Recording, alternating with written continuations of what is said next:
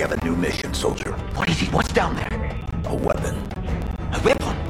How many guns do you need? Microsoft und 343 Industries haben endlich einen neuen Trailer zu Halo Infinite veröffentlicht. Und zwar über ein Jahr nach dem ersten Trailer, der ja immerhin so kacke aussah, dass die Fans protestierten und das Release infolgedessen verschoben wurde. Nun also ist diese Woche ein neuer Kampagnentrailer erschienen, der massig Gameplay und natürlich Einblicke in die Story zeigt. Ganz offensichtlich hat sich grafisch einiges getan und man kann wohl guten Wissens behaupten, dass Halo Infinite nun nicht nur so aussieht, wie man es erwarten würde, sondern auch anhand des Trailers sofort dieses typische Halo-Gefühl hervorruft. Bis zum Release ist es ja auch nicht mehr so lange hin. Der Termin für Xbox One, Xbox Series X und S und PC ist der 8. Dezember.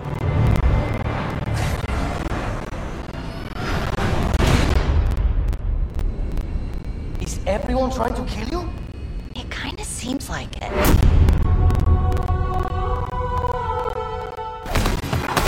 An diesem Wochenende wird Halloween gefeiert und zwar auch in Fortnite. Schon seit einigen Tagen läuft ja das Albträume-Event mit dem Modus der Zorn der Würfelkönigin. Doch das allein reicht Epic nicht. Noch bis Montag findet das dritte Jahr in Folge das Short Night Event statt. Dabei handelt es sich um eine Art Kurzfilmfestival. Betretet das Albträume-Kino im Spielmodus Short Night, um euch sieben gruselige Kurzfilme anzuschauen. Haltet ihr 30 Minuten lang durch, gibt's das Spraymotiv Sprühschmalz als Belohnung. Außerdem ist der Popcorn-Kämpfer samt Outfit, Rückenaccessoire und Emote im Itemshop verfügbar. Obendrein gibt's eine Kooperation mit Capcom, die die beiden Resident Evil Charaktere Chris Redfield und Jill Valentine als neue Outfits ins Spiel bringt. Und auch dieses wunderbare Emote namens Regenschirm ist neu in Fortnite.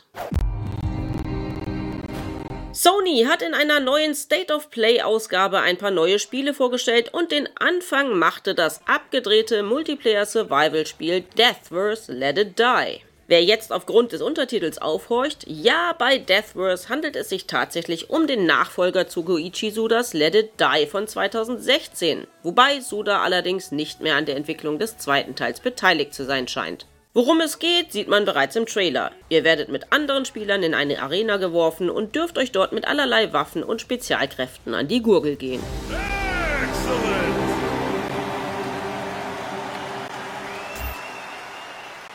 Wer danach auf große Blockbuster-Ankündigungen gehofft hatte, wurde allerdings enttäuscht. Gezeigt wurden eine Handvoll Indie-Games, darunter ein neues Five Nights at Freddy's, ein Mario Kart-Klon namens Kart Rider Drift und First Class Trouble. Das habe ich tatsächlich vor einem Jahr in einer frühen Version schon mal gespielt und zwar bevor Among Us durch die Decke gegangen ist. Das Spielprinzip von First Class Trouble ist dem von Among Us recht ähnlich, aber mit feinen Unterschieden.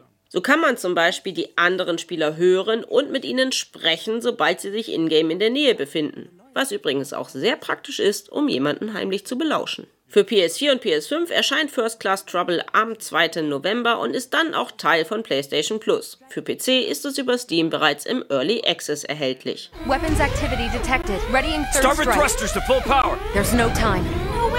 Die dickste und überraschendste Ankündigung der State of Play war sicherlich der neueste Teil der Star Ocean Serie. The Divine Force wird der sechste Teil der Hauptreihe sein und erneut von Tree-Ace entwickelt. Publisher Square Enix betont, dass es allerdings für Neueinsteiger ebenso geeignet sei wie für eingefleischte Fans der JRPG-Serie.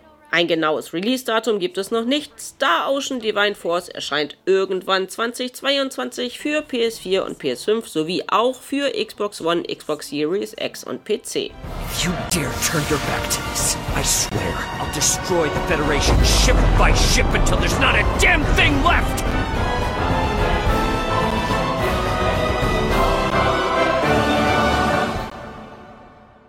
Like any other day, Billy sets out on another job.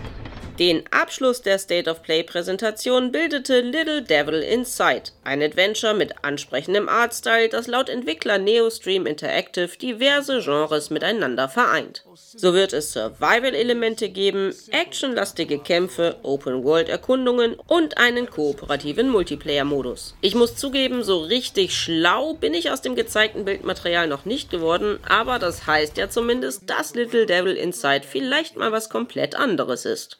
Wie zu erwarten war, hat Activision Blizzard die BlizzCon 2022 abgesagt. Schon in diesem Februar fand die Hausmesse ja nur online statt und im aktuellen Statement auf dem Blizzard-Blog eiert der Publisher vage herum und nennt als Grund für die Absage, dass man lieber mehr Zeit in die Spieleentwicklung stecken wolle. Dabei wissen wir doch alle, dass der wahre Grund sicherlich in den aktuellen Klagen und Skandalen wegen sexueller Belästigung und Diskriminierung im Unternehmen liegt. Aus dem gleichen Grund wurde nun ein Overwatch-Charakter umbenannt. Der Cowboy Jesse McCree trug nämlich bisher den Namen eines ehemaligen Blizzard-Mitarbeiters, der in den aktuellen Rechtsstreit verwickelt ist. Aus diesem Grund heißt McCree ab sofort Cole Cassidy. Gleichzeitig gibt Blizzard euch die Möglichkeit, euren Battlenet-Namen zu ändern. Dazu müsst ihr bis spätestens 5. November ein Formular auf der Website ausfüllen. Also die Chance, euren Tag von Pimmelhorst23 in was Nettes zu ändern. So, das waren die Vorzucker News als Podcast. Gibt's natürlich auch in Videoform und zwar auf unserem YouTube-Kanal. Der heißt natürlich auch Vorzucker. Da könnt ihr sowieso gerne mal vorbeischauen. Da erscheinen ja auch unter der Woche noch Videos. Also bis dahin, wir hören uns nächste Woche.